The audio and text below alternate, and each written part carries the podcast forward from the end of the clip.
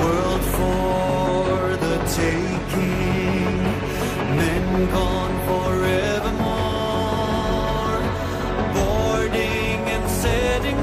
Sexto Continente. Dirigido por el obispo de Orihuela Alicante, Monseñor José Ignacio Munilla.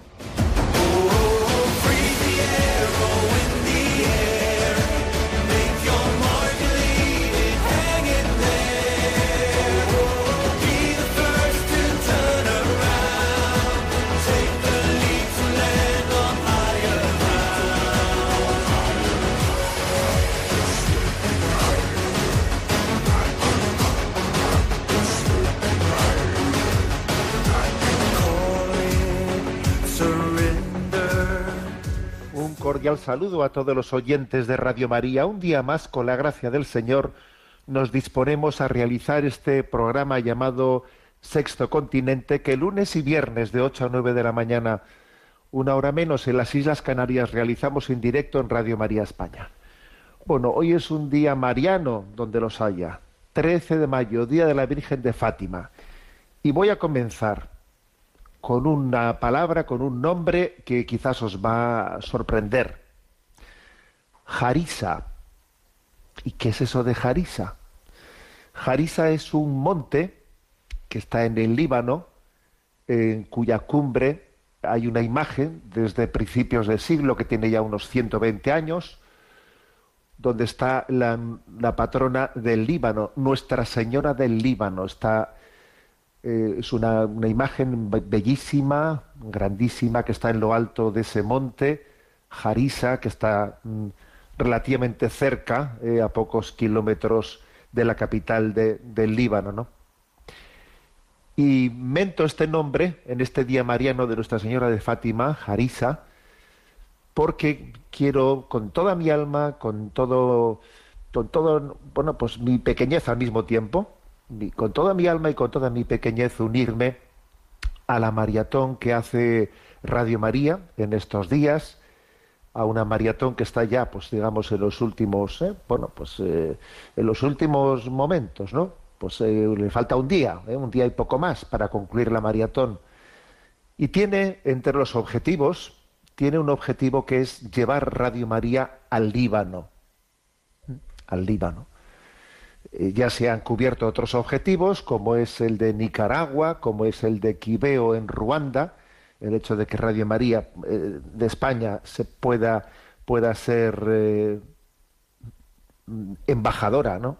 pueda ser introductora, pueda ser madrina, madrina de Radio María en otros lugares, es una maravilla. Entonces yo quiero proponerte, en este día de la Virgen de Fátima, que también, pues tú y yo podamos unirnos a, ese apadrinamiento, a ese amadrinamiento de Radio María en el Líbano. Bueno, pues nos han, eh, nos han solicitado una colaboración por el hecho de que hay una posibilidad de comprar una, una frecuencia que está en venta, que permitiría emitir en el Líbano, y, la petición de ayuda que se, se dirige a Radio María España es de 400.000 euros para poder hacer, eh, para contribuir a hacer esa adquisición y eh, también contribuir a, a los equipos que pusiesen en marcha Radio María en el Líbano. Desde digamos Radio María Mundial es eso digamos un poco lo que nos lo que le proponen a España. Bueno y yo te quiero compartir una pequeña historia vale hoy os voy a compartir una pequeña historia que no sé si algunos conocéis yo creo que alguno igual la conocerá pero que yo creo que no la he mm, contado en público eh, sino en, en raras ocasiones. eh. Bueno, lo digo porque es que en el, en el Líbano, obviamente, que es que tiene unos 7 millones de habitantes, más o menos la mitad eh, son católicos. De esos 7 millones, la mitad son católicos. Es un país, bueno, pues que de una gran presencia católica. Eh, pues es- en Oriente Medio el que tiene más presencia católica es, es el Líbano, ¿no? De 7 millones son tres y medio y la mayoría de rito maronita, ¿eh? rito católico oriental maronita, y la otra mitad, pues la gran mayoría son musulmanes. Entonces, bueno, pues como emitir en el Líbano supone no solamente dirigirse, no claro, supone hablar en, eh, pues en, en el dialecto árabe del Líbano y supone también no únicamente dirigirse a todos los católicos maronitas, también supone emitir en abierto. Y claro, cuando uno emite en abierto cosas que pasan en la radio, pues eso lo va a coger, eso lo va a sintonizar quien en la providencia esté de Dios que lo sintonice en ese momento, ¿eh? porque así es la providencia. ¿eh? Entonces quiero contar una, una anécdota que también, pues en este momento, ¿no? Pues, pues podría yo decir, ¿no? Mira, yo estoy aquí hablando en este momento, en esta radio, porque, porque hubo un musulmán que escuchó Radio María en un momento determinado y a través de Radio María eh, pues recibió el don de la fe. Y eso hace que un servidor esté ahora ah, hablando a vosotros. ¿Y eso cómo es? ¿Y eso cómo es? Bueno, pues os lo voy a contar. ¿eh?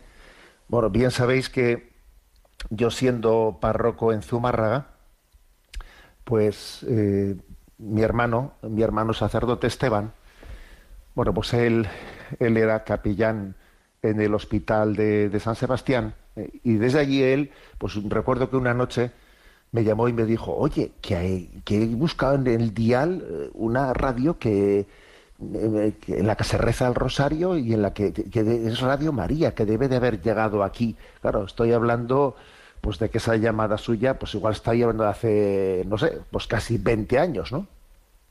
Que una noche me llamó y me dijo eso, había encontrado de repente que había una radio que emitía Radio María y se había quedado pues alucinado, ¿no?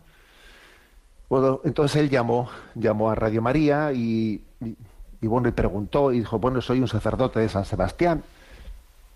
Y tomó contacto con ellos. Ellos, desde la centralita, se quedaron con su teléfono, ¿eh? se quedaron con su teléfono. Y empezó a mantener un cierto contacto eh, con Radio María. Entonces estaba el padre Julio eh, como director, etcétera, y, comenzó pues un cierto contacto.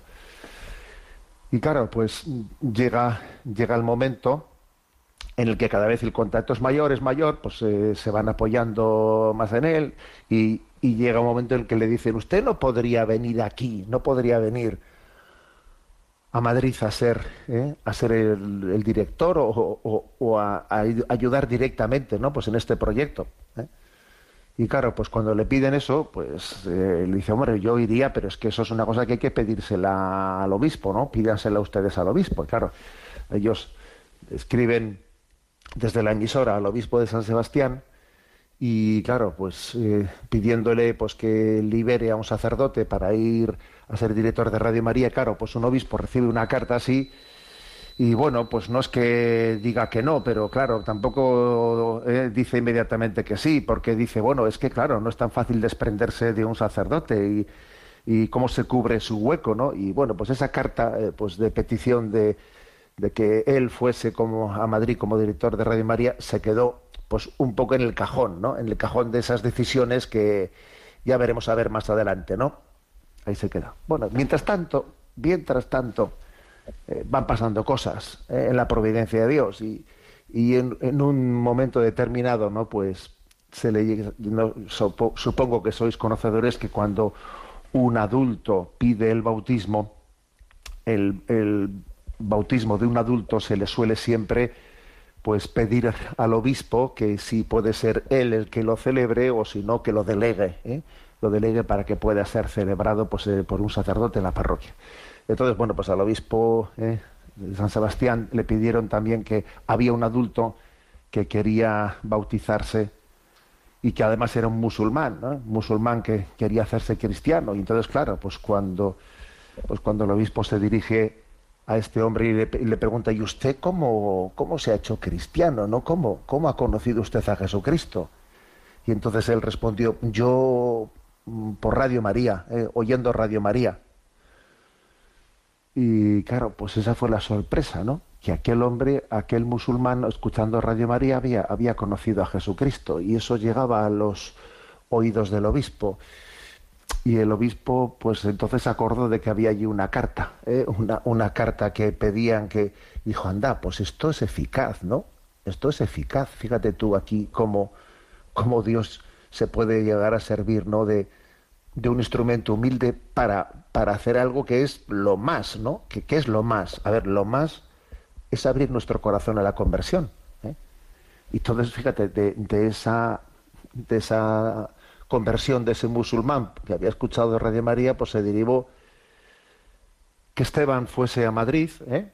y, cuando él fue a Madrid, pues claro, pues eh, como director de la radio, pues se desencadenan otras muchas cosas, porque cada paso que damos no somos conscientes de lo que viene detrás, ¿no? Cada vez que damos un paso en la buena dirección, Dios tiene un plan. Dios tiene un plan. ¿eh? Eso de que Dios no da puntadas sin hilo está claro.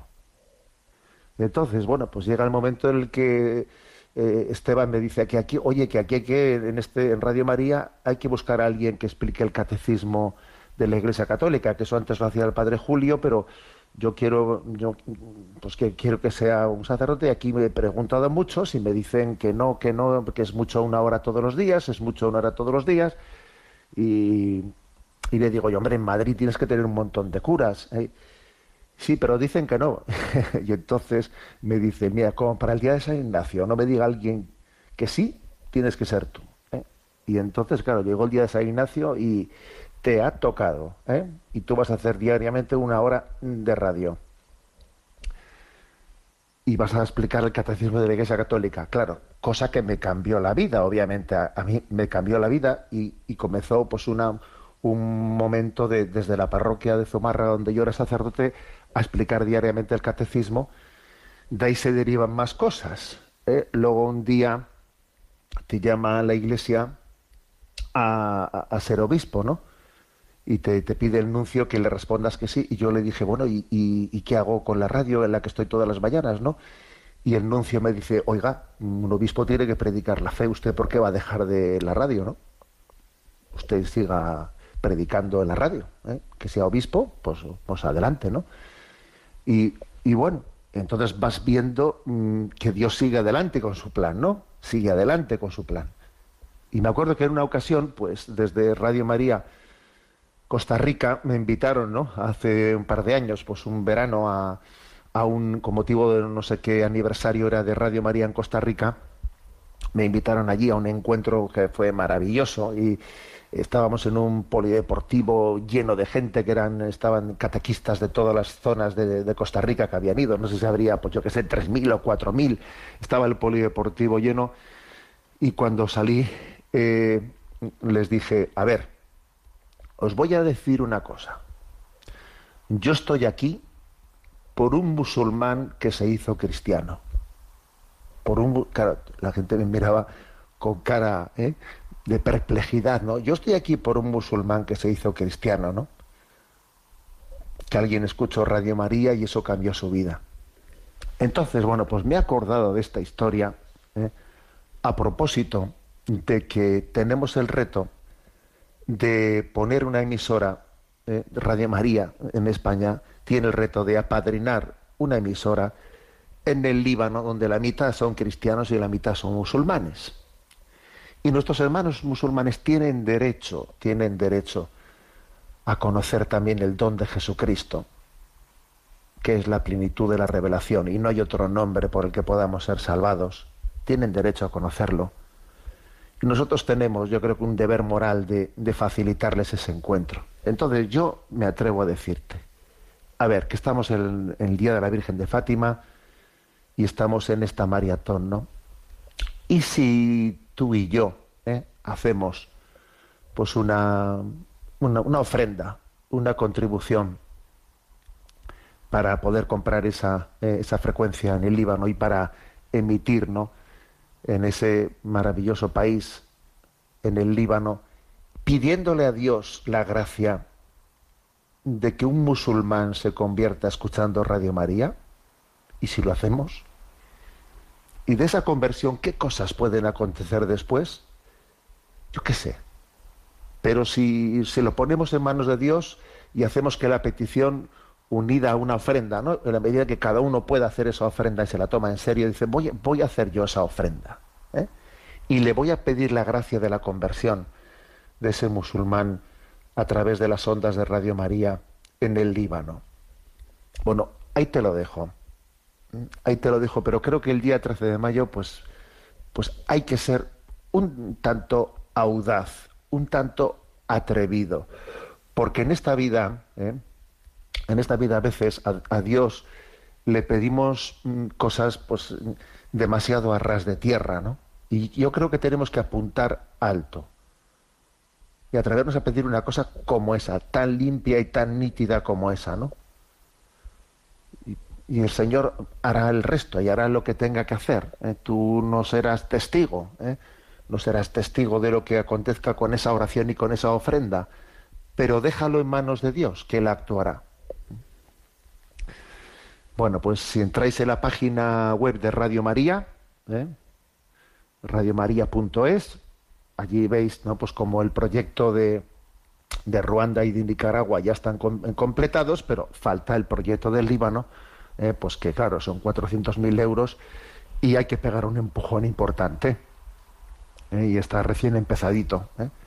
Entonces, pues bien sea, allí está muy especificado cómo ayudar y también os voy a dar ahora el teléfono al que quien desee puede llamar ahora mismo, puede llamar ahora mismo al teléfono que voy a dar y también, bueno, pues allí le explicarán de qué manera hacer esa contribución. Repito, sea audaz, sea atrevido, mm, dirígete a Nuestra Señora de Fátima y, dile, te ofrezco esta, esta ofrenda en la medida de mis posibilidades y te pido la gracia, te pido la gracia de que en el Líbano también un alma que no conocía a Jesucristo, un hermano nuestro, musulmán, pueda conocerle y te pido la gracia, obviamente, de que todos los cristianos maronitas ¿eh? del Líbano puedan recibir el alimento espiritual que nosotros recibimos, por ejemplo, aquí a través de esta emisora. Bueno, pues este es el teléfono. 91 8 22 80 10. 91 8 22 80 10. Santa María de Fátima ruega por nosotros. Nuestra Señora del Líbano ruega por nosotros. Sexto Continente es un programa que tiene interacción con los que sois usuarios de redes sociales a través de Instagram y Twitter con la cuenta arroba obispo munilla, a través de Facebook con el muro que lleva mi nombre personal de José Ignacio Munilla y los programas anteriores de Sexto Continente están a vuestra disposición, tanto en el podcast de Radio María como en la página web multimedia www.enticonfio.org. Enticonfio.org es la página web de un servidor en el que encontráis también un apartado que eh, allí pone Sexto, Sexto Continente.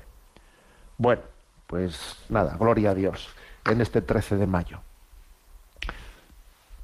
Os voy a compartir eh, una, pues una perlita de esas que me he encontrado, que eh, uno a veces cuando quiere preparar este programa, previamente suele hacer una pequeña navegación, a ver qué me encuentro con ahí, por ahí, a ver si me encuentro alguna perla que pueda compartir pues en el programa de Sexto Continente. Bueno, y en esa pequeña navegación, pues me he encontrado una perla en una página web, Catholic Link, ¿eh?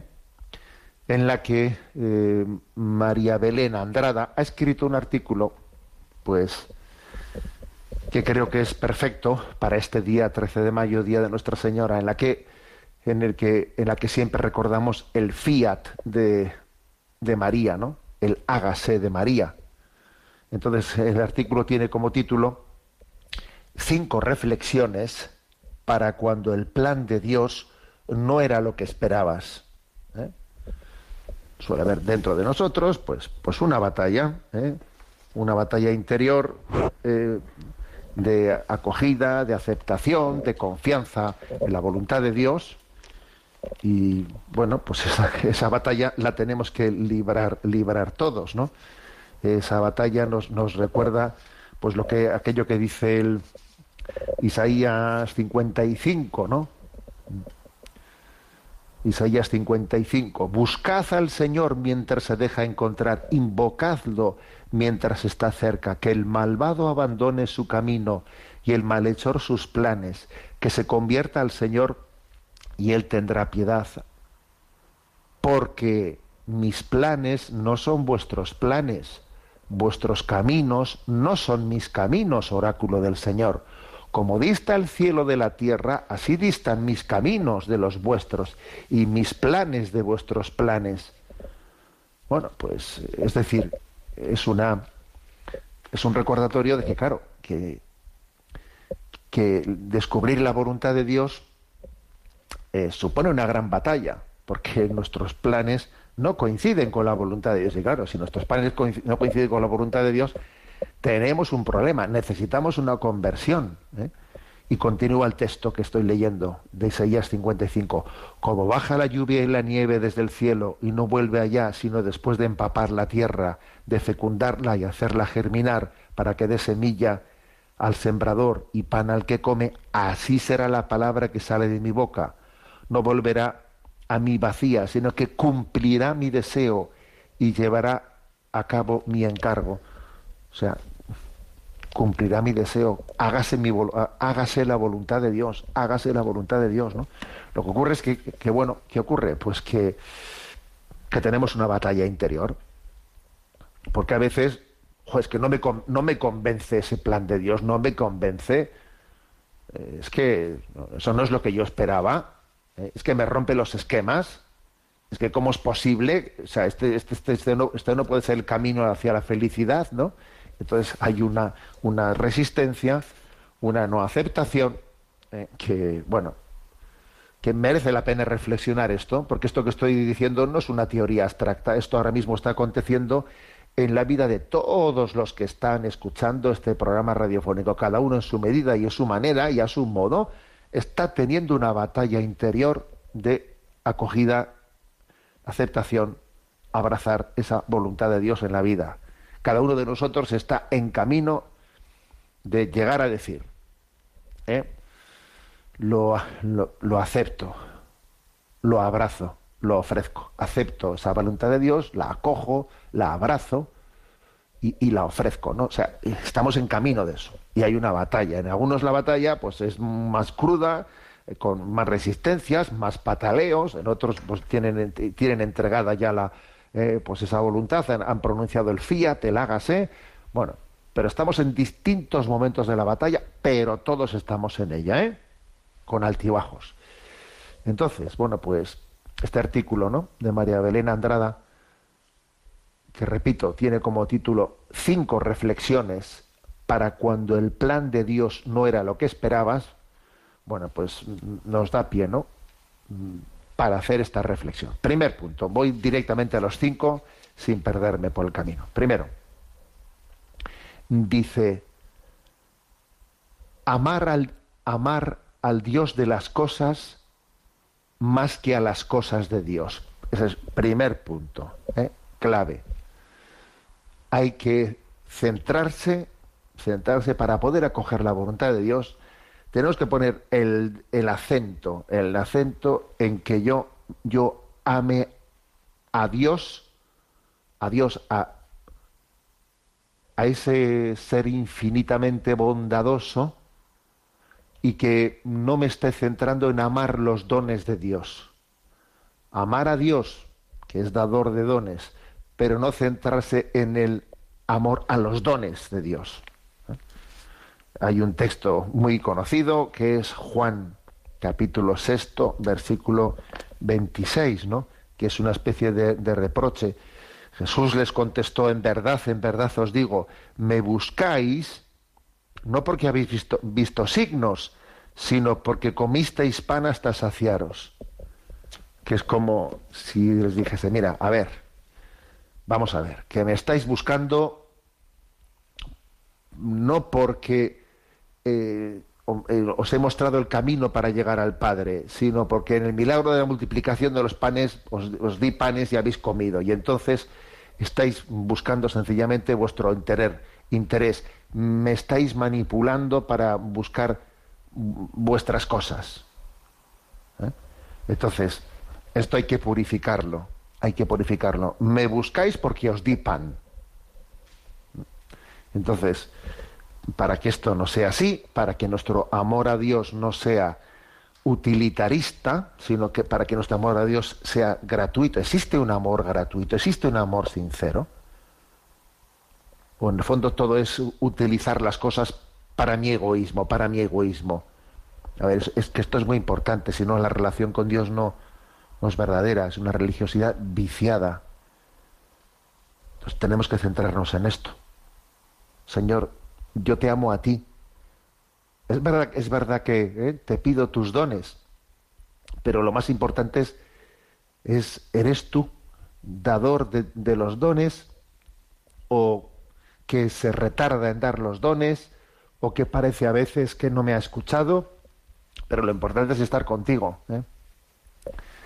En el catecismo de la Iglesia Católica, eh, en los que recordáis cuando hicimos la explicación de la oración de petición, se recoge una cita de un Santo Padre que pregunta, ¿no? ¿Por qué Dios a veces se retarda en escuchar las, súplicas que le dirigimos?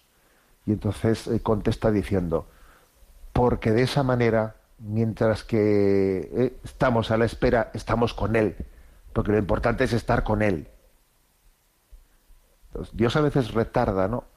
Las peticiones que le dirigimos, retarda Él escucharlas porque quiere que pongamos el acento en estar con Él.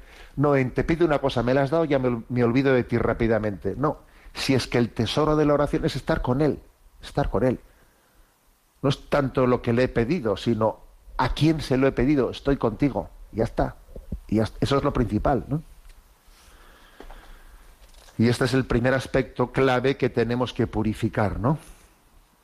Para, estamos hablando de qué hacer cuando el plan de Dios no es lo que yo esperaba y entro en crisis y tengo esa batalla. Lo primero, esto. A ver, céntrate en amar a Dios en sí mismo gratuitamente gratuitamente, no por las cosas que te dé, sino por él mismo, por él mismo. Tú le amas a Dios en sí mismo, pues por su pura bondad, amor, amor, amor incondicional que él te ha mostrado.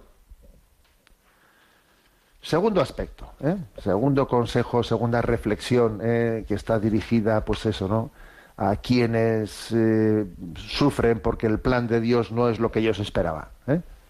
Segundo, a ver, acéptalo, acepta eh, esa circunstancia, esa voluntad, que es posible, que es posible que nunca te, te llegue a gustar, a gustar los planes de Dios. Acepta que igual los planes de Dios no te lleguen a gustar. ¿Y a qué me refiero con esto? Pues que, aunque esto suena un poco, suena un poco fuerte, lo que acabo de decir, suena un poco a herejía, pero es que hay que decir que una cosa es mi gusto, mi gusto, y otra cosa es mi voluntad. Y el gusto, pues mira, es algo más superficial. ¿eh? Y la voluntad es, es, otra cosa. Es otra cosa. ¿eh? Yo, por cierto, esta semana, eh, pues mandé, mandé a redes sociales una, creo que fue antes de ayer, mandé a redes sociales una, un, una frase de la Madre Angélica, que, que decía, ¿no? Que dice, el amor no es un sentimiento, es una decisión. Y me parece una reflexión clave. A ver, el amor no es un sentimiento, es una decisión. Entonces, bueno, pues es posible que los planes de Dios pues, no coincidan con tu gusto con tu gusto, porque el gusto nuestro, pues es que es algo volátil, ¿no? Además tenemos un gusto que, claro, que tiene, que está muy distorsionado, muy distorsionado, pues por eh, la historia de pecado de nuestra vida, por la concupiscencia, tenemos un gusto que eh, eh, eso que se dice, sobre gustos no hay nada escrito, ya. O igual hay escrito demasiado, en el sentido de que, claro, cada uno escribe según su gusto, ¿sabes? aquel que dice, oye, es que no sé qué pasa aquí, que todo lo que te gusta o engorda o es pecado. ¿eh? ¿Y eso qué quiere decir? Pues que nuestro gusto está bastante distorsionado. ¿eh? Está bastante distorsionado y entonces el hecho de que no te guste la voluntad de Dios no te debe de sorprender. No te debe sorprender, porque claro, porque tenemos un problema de distorsión. ¿eh? nuestro gusto está distorsionado, especialmente nuestro gusto ¿eh? está distorsionado. Entonces, de lo que se trata es de abrazar la voluntad de Dios con nuestra voluntad, con nuestra voluntad, ¿eh? Mm, no con nuestro gusto, no con nuestro gusto. Aquí solemos, uno de los dramas que tenemos es confundir un gusto y voluntad, deseo y voluntad, me apetece y quiero. Claro, las dos cosas, confundirlas, es una confusión tremenda. ¿eh? Ya he contado más de una ocasión, y perdonad que a veces me repito las anécdotas, pero bueno, es que ya uno no, le da para más. ¿eh? Bueno, pues he contado que en una visita ¿no? que hice a un grupo de chicos que, se iban a, confirmar, bueno, pues, eh, pues queriendo tener con ellos un diálogo, eh, se me ocurrió preguntarles, ¿no? A ver, ¿quién de vosotros me dice qué diferencia hay entre quiero y me apetece? Y claro, se me quedaron un poco así clavados, ¿eh? Y uno intenta explicarlo y dice, bueno, pues, eh, pues me apetece, me apetece, quiere decir, pues bueno, pues eh, que quiero una cosa, ¿no? Entonces el hombre no salía de, eh, de la, de la, bueno, pues de esa especie de imposibilidad, ¿no? De bucle, de bucle de mezclar quiero y me apetece. Entonces yo intentando ayudarle, pues le puse un ejemplo que me parecía que era, pues, fácil, ¿no? De distinguir. Y le dije, a ver, tu padre esta mañana, ¿a qué hora se ha levantado para ir a la fábrica, no? Y creo que me dijo a las seis, a las seis de la mañana. ¿eh? Y le dije, ¿y tú crees que le apetecía? Y me dice, no. ¿Y tú crees que quería? Dice, no, tampoco. Y digo, hombre, querer sí quería. Querer sí quería. La prueba es que él... Pero me llamó la atención el hecho de que, es que claro, no... Yo pensaba que le había puesto el ejemplo perfecto pues, para distinguir con facilidad entre quiero y me apetece, pero la cosa, por lo visto, no era tan fácil de percibir, ¿no? Entonces, este es, este es una cuestión clave. Mm. Es posible que la voluntad de Dios nunca te, nunca te vaya a gustar, pero no te asustes por eso, porque lo importante no es mi gusto, lo importante es mi voluntad. Amar, a ver, que amar no es un sentimiento, amar es una decisión, es una decisión. Entonces, ojo con él, ¿eh? Pues es que estamos bajo la playa del romanticismo y del emotivismo que nos hace un daño tremendo. ¿eh? Entonces, a ver, segundo, segundo eh, consejo. A ver, que puede que nunca te guste el plan de Dios, que no es lo mismo el gustarlo que el amarlo, que el aceptarlo, no es lo mismo. Tercer consejo. Tercer consejo, y recuerdo que estamos hablando de sobre cinco reflexiones para cuando el plan de Dios no era lo que esperabas. Tercer consejo.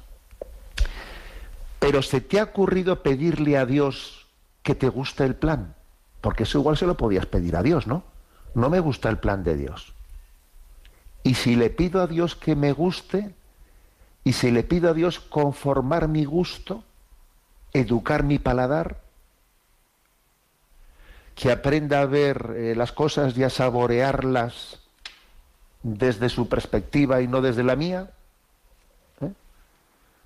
Y si le pido eso, oye, pues eh, igual es la bomba la cosa, ¿no? Porque no es me gusta o no me gusta. Bueno, y si educamos el gusto, ¿qué? ¿Cuántas veces nosotros de pequeños, no? Que esto no me gusta, esto no me gusta, no quiero esto. Y nuestros padres, pues no nos consentían esas tonterías, ¿no? Aquí se aprende a comer de todo. Y si no te gusta, también. ¿eh? Y además me acuerdo que nuestro padre nos decía, cuando hay un plato combinado, ¿no? Primero comes en el plato lo que no te gusta y dejas para lo último lo que te gusta. No estés comiendo lo primero lo que te gusta y luego ahí queda patente que lo que no te gustaban era no sé qué, la alcachofa y lo otro que has dejado ahí sin comer. No, al revés. Primero comes lo que no te gusta.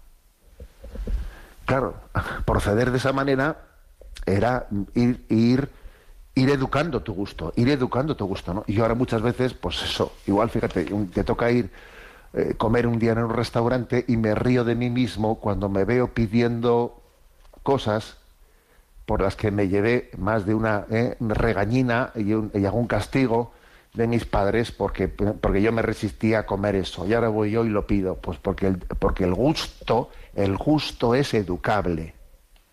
¿eh? Es que esto me gusta. Ay, no, es que esto no me gusta. Y entonces parece que lo dices como si fuese, pues es que hace calor, hace frío. No, perdón, hace calor, hace frío, no. O sea, tú eres el que tienes que educar tu gusto. ¿eh? ¿Se te ha ocurrido pedirle a Dios que te guste su plan? ¿Se te ha ocurrido decirle a Dios, Señor, mira, tengo el paladar distorsionado? No sé qué pasa, ¿eh? no sé qué pasa que tus planes mm, me, resultan, pues, eh, pues a veces mm, tengo una resistencia hacia ellos, ¿no? A veces incluso una, cierta repugnancia. ¿Cómo vencemos esa resistencia? me educas, me das la gracia, Señor, de educar mi gusto. Yo también tendré que, tendré que hacerme violencia, claro, tendré que hacer una yere contra, una yere contra, como quien come algo que, no le, que no le gusta, pero se hace una yere contra y se fuerza. Y además procura comerlo lo primero, porque como lo dejes para lo último va a ser, va a ser más duro comer, comer sin, eh, sin hambre algo que no te gusta. Por lo menos cómelo cuando tienes hambre, que te entrará más fácil, ¿no? O sea, hace una yere contra, pero pídele a Dios la gracia de que te guste su plan pídeselo. Señor, que a mí me guste lo que a ti te gusta. Dame la sabiduría de la cruz, que la sabiduría de la cruz es saborear las cosas. ¿Se puede llegar a, amar la cruz? ¿Se puede llegar a saborear? ¿Se puede llegar a tener la sabiduría de la cruz? A ver, es algo que supera nuestra capacidad natural, pero si tú te lo tomas en serio y le pides a Dios la gracia, vas a ver cómo te la da en esa batalla, en esa batalla interior.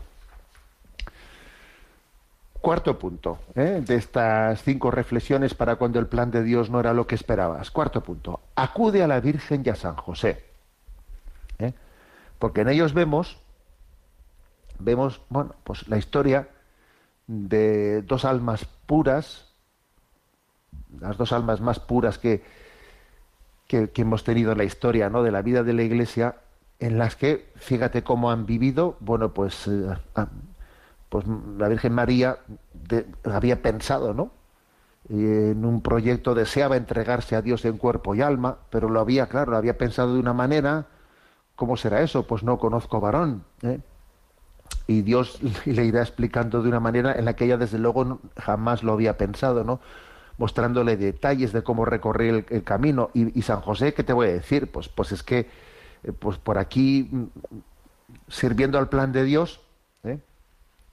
sirviendo al plan de Dios de una manera y de otra y de otra, pues de una manera humilde, pues eh, escondida sirviendo, pues el gran sirviente sacando las castañas del fuego, pues de una manera humilde y siempre mm, y siempre sin saber exactamente lo que tiene que hacer, con la sensación de que a ver si estoy, a ver si estoy estorbando, pero no, que el Señor quiere que estés ahí sirviendo, ¿no? ¿Mm? El otro día se me presentó un matrimonio un matrimonio pues que, eh, que, ella la esposa no pues eh, la verdad es que está haciendo un servicio muy bonito en la vida pastoral de la iglesia eh, y entonces bueno mm, venía acompañada de su marido y me dice el marido me dice yo soy yo soy el traidor yo soy su traidor el traidor de ella y digo el traidor y me dice sí tráeme esto, cariño, tráeme el otro, tráeme lo de más allá, cariño. Entonces yo soy el que traigo las cosas, soy el traidor, decía, ¿no? Entonces, bueno, pues me moría de risa, como diciendo, mira, esta mujer, ¿eh? ahí está sirviendo, tiene un don para la vida pastoral de la iglesia y al lado tiene un traidor. Y ese traidor, tráeme esto, tráeme el otro, tráeme lo de más allá, pues ese, ese es San José, ¿sabes? ¿Eh? Ese San José que está ahí, pues mm, para un roto y para un descosido sacando a la Sagrada Familia del apuro. Bueno, pues es hermoso, ¿sabes? ¿Eh? Acudir a María y a José y ver cómo ellos, en la búsqueda de los planes de Dios, las cosas nunca han sido, nunca han sido como ellos habían diseñado, ¿no? El famoso refrán ese mexicano, ¿eh? que es precioso, ¿no? Si quieres hacerle reír a Dios, cuéntale tus planes, ¿eh? Cuéntale tus planes. Que vas a ver tú qué risas vamos a echar, ¿no? Porque pues Dios dice, mira, pues yo tengo otros planes. ¿eh? Lo que se te ha ocurrido a ti está bien, ¿eh? Está bien. Pero yo tengo otros planes, te los voy a ir contando poco a poco. Y quinto punto de estas cinco reflexiones para cuando el plan de Dios no era lo que esperabas. Quinto punto. ¿eh? Un spoiler final. El plan de Dios es dinámico. es dinámico, va cambiando, ¿eh? continuamente va, va cambiando. ¿eh? Puede ocurrir, por ejemplo, ¿no? que tú en un momento determinado te has resistido, has, pataleado, le has dicho a Dios, no, no quiero, y, y entonces parece que has roto el plan de Dios, entonces, claro, como has roto el plan de Dios, además es posible que hayas roto el jarrón chino, y una vez que se ha roto el jarrón chino, ya no es posible, ¿eh? pues recomponerlo, uno dice, pues no, pues ya mi historia con Dios se ha terminado, porque yo le dije que no, he roto esto, no tiene ya vuelta de hoja, entonces ya, mi, ya no puedo cumplir la voluntad de Dios. Pero no, esto no es así, porque el plan de Dios es dinámico, porque Él en su infinita sabiduría sabía que tú ibas a romper el jarrón chino, ¿sabes? Entonces, ahora hay un plan de Dios que tú tienes que buscar, es qué espera Dios de ti después de haber roto el jarrón chino. Ahora, ¿cómo? Y entonces de repente se escucha una vocecita que parece la del GPS del coche que te dice, recalculando. A ver, recalculando. Ahora la voluntad de Dios es ahora cuando hay que buscarla. No, ay, es que ya la fastidié. Bueno, sí, sí, ya sabemos que la has fastidiado, pero ahora es donde Dios tiene en plan, ¿eh? después de que has roto el jarrón chino, ¿eh? tiene el plan de decir, recalculando, porque el plan de Dios es dinámico, es dinámico. Entonces, siempre estás a tiempo de hacer la voluntad de Dios, siempre estás a tiempo de abrazar su voluntad, ¿no? Entonces, bueno, pues, pues nada, pues a mí me ha encantado ¿eh? estas cinco reflexiones para cuando el plan de Dios no era, no era lo, que, lo que esperabas. Primera, ama a Dios, al Dios de las cosas más que a las cosas de Dios. Segundo, acéptalo. Puede que nunca te guste el plan de Dios. Tercero, ¿se te ha ocurrido pedirle a Dios que te guste su plan? Cuarto, acude a María y a San José. Quinto, un spoiler final.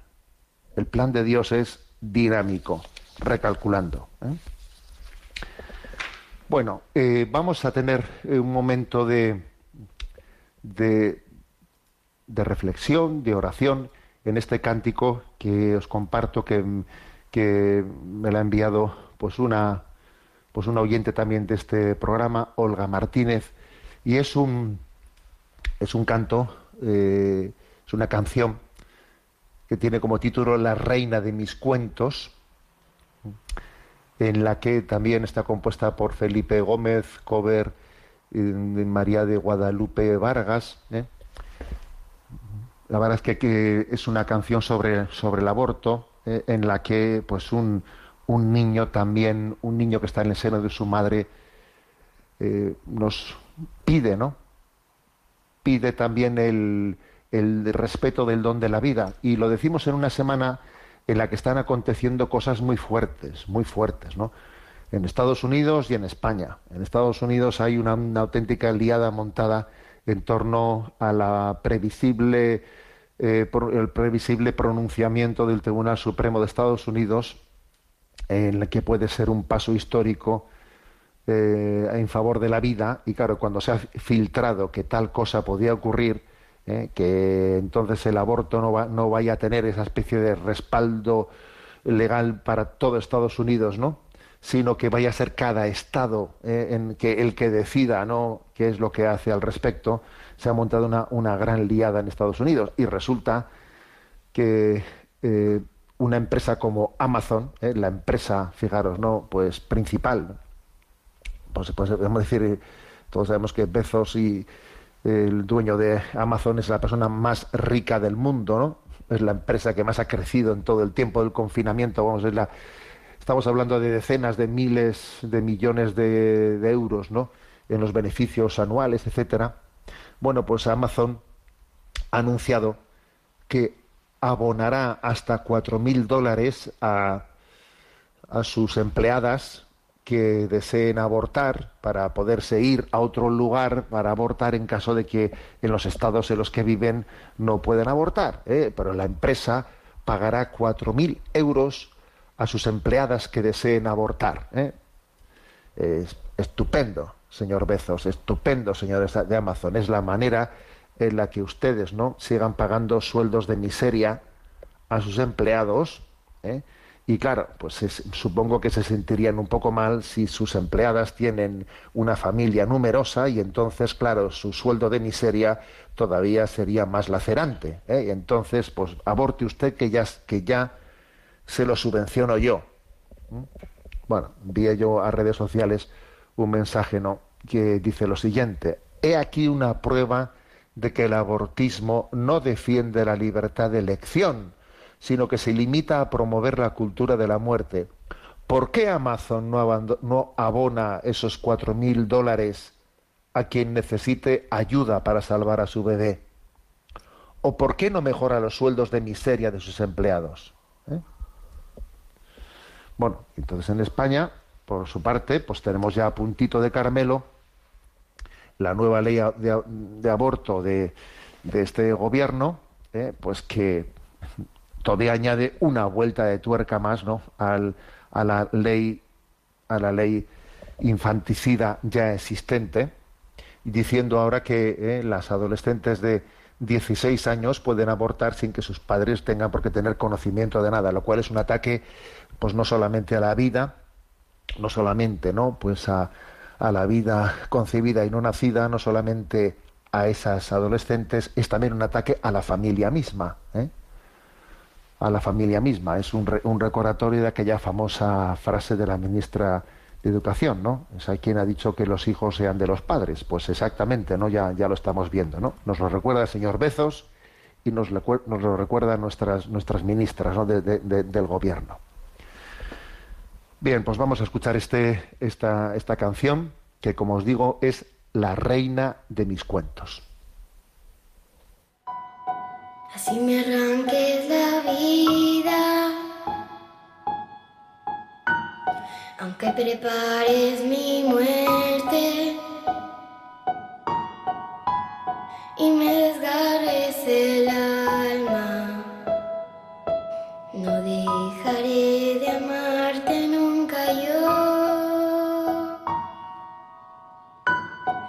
si destrozas mis sueños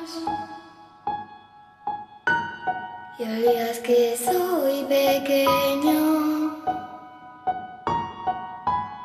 si crees que aún no soy nada, igual por ti muero,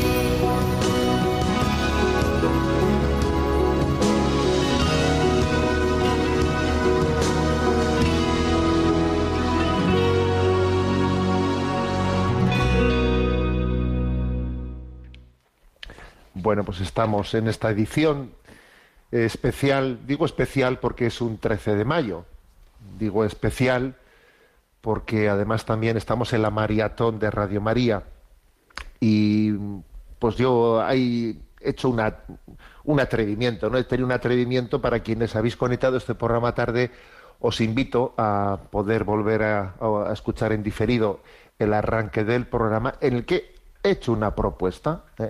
Y una propuesta es la de, bueno, pues con un plus de audacia, hacer una contribución a la campaña de Radio María, que está buscando fondos para poder poner, comprar una, una frecuencia y emitir en el Líbano, un país que tiene de 7 millones, la mitad son católicas y la mitad son musulmanes. Y bueno, pues yo os decía que, que, la, que la posibilidad de que alguien diga yo voy a hacer mi contribución, pues en primer lugar, ¿no? Pues para que los católicos eh, maronitas de, del Líbano puedan escuchar, ¿no? La, la, palabra de Dios y alimentarse, pero es que además también me voy a atrever, como eso se va, se, se va a emitir en abierto, me voy, a, me voy, a, permitir pedirle a la Virgen de Fátima y a Nuestra Señora del Líbano, ¿eh? cuya imagen está en, en, lo alto de un monte que se llama Jarisa, ahí en el Líbano, voy, le voy a pedir que esta ofrenda mía vaya ligada también a la conversión de un musulmán que no ha conocido todavía a Jesucristo. ¿eh? Y voy a hacer esa ofrenda y me voy a atrever a hacer ello y, y que Dios haga el resto, ¿eh? que Dios haga el resto. Os recuerdo que tenéis en el en la página web de Radio María hay una explicación detallada de todo, ¿eh? de, de cómo se pueden hacer donativos, pero también recuerdo que ahora mismo se está atendiendo desde el teléfono 91 822 80 10. ¿eh? Repito, 91 822 80 10. Tenemos nuestro rincón Chesterton. Y en este rincón Chesterton, bueno, pues voy a eh, comentar un texto, mejor dicho, ¿no? Un aforismo que es el de puritanos, ¿eh? el de puritanos. A ver, la verdad es que Chesterton, ¿eh? pues es un hombre totalmente lo contrario a un puritano, ¿eh? lo contrario a un puritano. Era un hombre, pues que más bien sabía disfrutar, disfrutar de la vida, un hombre que que sabía disfrutar de los sanos placeres de la vida y que desde luego encajaba poco, ¿no? Pues con esa especie de, de puritanismo clásico y puritanismo mmm, actual o, de, o, de, nuevo cuño, como ahora voy a intentar hacer, ¿no? Bueno, él es un hombre, por cierto, que es de los que le gusta disfrutar de la mesa, o sea, que le gusta comer bien, que en su vida ahorró poco, casi siempre vivió al día, porque como era de los que sabía, como era, era de los que disfrutaba mucho, pues bueno, pues tampoco no era de los que sabía ahorrar esto no lo digo como virtud, ¿eh? No lo digo como virtud, lo digo, bueno, pues intentando explicar un poco el alma de Chesterton, ¿no? Y, y en qué sentido, pues él se enfrentaba con, ¿no? pues con una, una forma de ser un tanto rancia, rancia y puritana, ¿no? Bueno, él, por ejemplo, era de los que sí, pues comía, bebía, también fumaba y también en aquel tiempo, claro, es verdad que no se conocía los efectos nocivos del tabaco como hoy en día se conocen, pues de cara a los cánceres de pulmón, etcétera, ¿no? Entonces quizás en aquel tiempo, bueno, pues él cuando se cuando se metía, ¿eh? cuando criticaba a los que eh, hacían campañas, ¿no? O criticaban a, a, los que fumaban, ¿no? A los que eran fumadores, pues por ejemplo tiene una frase eh, que dice tener horror al tabaco es un puritanismo decadente. Dice, hombre, es verdad que, mm, en este momento una frase como esa, conociendo como nosotros conocemos que él no conocía el influjo que tiene el tabaco con el cáncer de pulmón, etcétera, eh, pues obviamente hay que tener cuidado en decir una expresión así, ¿no? Pero, pero es cierto, ¿no? Que, que también a veces hoy en día, ¿no? Pues existen también puritanismos decadentes que cuelan un mosquito, ¿eh? Un mosquito y se tragan un camello. Por una parte, él habla del puritanismo antiguo, de tipo religioso, dice, el puritanismo fue un sentimiento honorable y una moda noble, en otras palabras, un error de mucha consideración. O sea, él considera ese puritanismo religioso un error de mucha consideración. Dice también, el viejo puritano teológico tenía principios. El nuevo puritano tiene solo prejuicios. Los del primer tipo, los de puritanos teológicos, rechazaban cosas que les gustaba porque pensaban que eran malvadas. Los del nuevo tipo rechazan las cosas que odian y sencillamente las llaman malvadas. ¿Eh? Están, está él hablando de alguna manera, ¿a qué se refiere con el viejo y nuevo puritanismo? El viejo puritanismo pues puede ser un, una especie de rigorismo religioso, ¿no? Pero el nuevo puritanismo es pues una especie de, bueno, pues esta especie de pretensión de hacer una especie de religiones laicas, pues por ejemplo, de, desde, desde la, la presentación de un ecologismo, hacer del ecologismo, por ejemplo, una religión, etcétera, ¿no? ¿Eh? Y dice, los puritanos perdieron su religión y tuvieron su moralidad, un estado de cosas deplorable para cualquiera. O sea, mira, los puritanos perdieron su religión, perdón, y retuvieron su moralidad. O sea, las nuevas formas de puritanismo, estas a las que me refiero, por ejemplo, pues la de eh, pues que si los veganos, que si no sé qué, que si no sé cuántos, que son nuevas formas de puritanismo, dice, perdieron su religión y retuvieron su moralidad. Ahora pretenden, ¿no? Pues eh, con respecto a los alimentos, a los animales, a los no sé qué, ser absolutamente eh, puritanos, ¿eh? puritanos. Es una especie de nuevo puritanismo que Chesterton rechaza. Dice, ahora, desde luego dice él, yo prefiero el puritanismo anterior, ¿no? Que por lo menos tenía una religión. Dice, este perdió la religión y se ha quedado solo con el moralismo. Es un moralismo infumable, insufrible, porque encima no tiene principios teológicos. ¿Eh? Bueno, como veis, una reflexión de Chesterton digna, de, ¿eh? digna de considerar. Tenemos el tiempo cumplido. Me despido con la bendición de Dios Todopoderoso, Padre, Hijo y Espíritu Santo. Alabado sea Jesucristo.